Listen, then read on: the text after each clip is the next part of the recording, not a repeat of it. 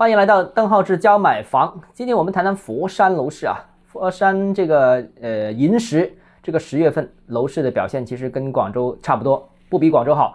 全月仅仅网签了六千九百套房子，比上月是暴跌了百分之四十。广州是七千一百套，它是六千九百套，比广州还少啊。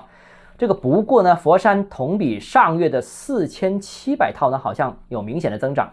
九月份是四千多套啊，但其实呢，九月份的数据应该是有限迁政策影响的一个结果，并不属于正常的市场情况。那其实佛山十月份也有限迁啊，比方说我们就。观察到顺德区是连续出现三天的网签为零的状况，这种明显是不正常的，应该是有一些刻意的呃安安排在里面的一个结果啊。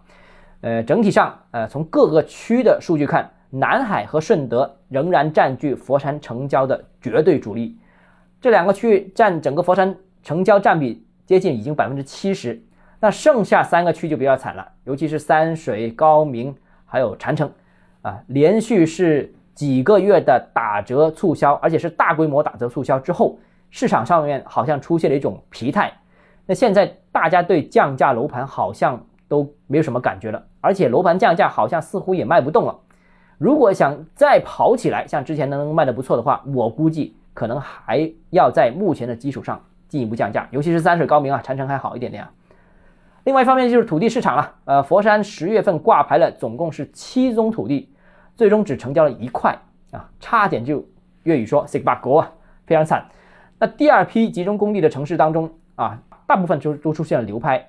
那需要总结一下，其实是不是调控真的想要的一个结果？我们希望稳稳房价、稳地价、稳预期，房地产市场稳定。但现在好像这不是往稳定的方向，是一泻千里这个方向去走啊，这个是一个值得思考的问题。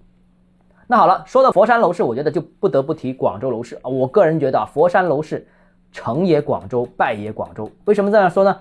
大家发现，其实佛山临近广州区域是佛山房价的最高的点，高点都在这一带。越离广州远，价格就越便宜。其实购买力其实也是如此，越近广州的越多广州客，成交量就越大。然后呢，就逐步递减到三水、高明等等。当然，三水、高明其实也是有广州买家的啊。别以为你离广州远就没有买广州买家，有广州买家是什么广州买家呢？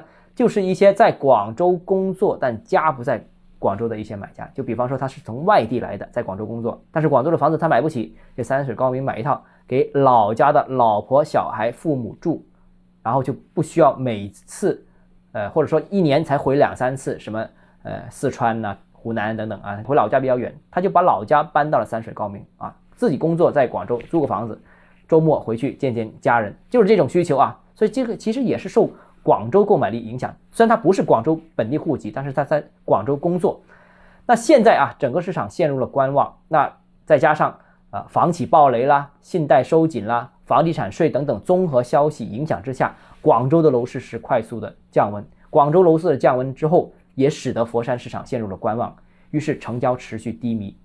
当然，很多人问佛山什么时候能回暖？我觉得有几个方面，一个要看政策的基本面啊，基本面现在好像有一些暖风吹啊，但是刚才我们前几期已经谈到，就是利好政策传导还需要时间，这第一个。第二个要看广州的情况，那广州的情况，当然广州也看政策，另外就是还包括看一看广州的经济情况。广州经济好的话，那购房需求就多，人口增长速度快，那就需求也多。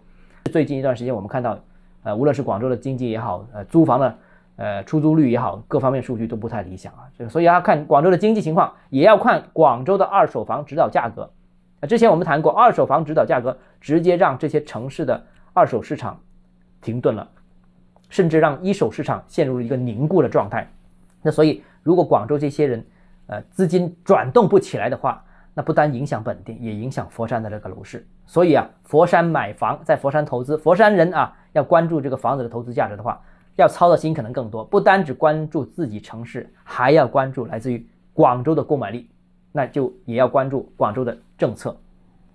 好，今天节目到这里啊，如果你有疑问想跟我交流的话，欢迎私信我，或者添加我个人微信邓浩志教买房六个字拼音首字母小写，就是微信号 d h e z j m f，我们明天见。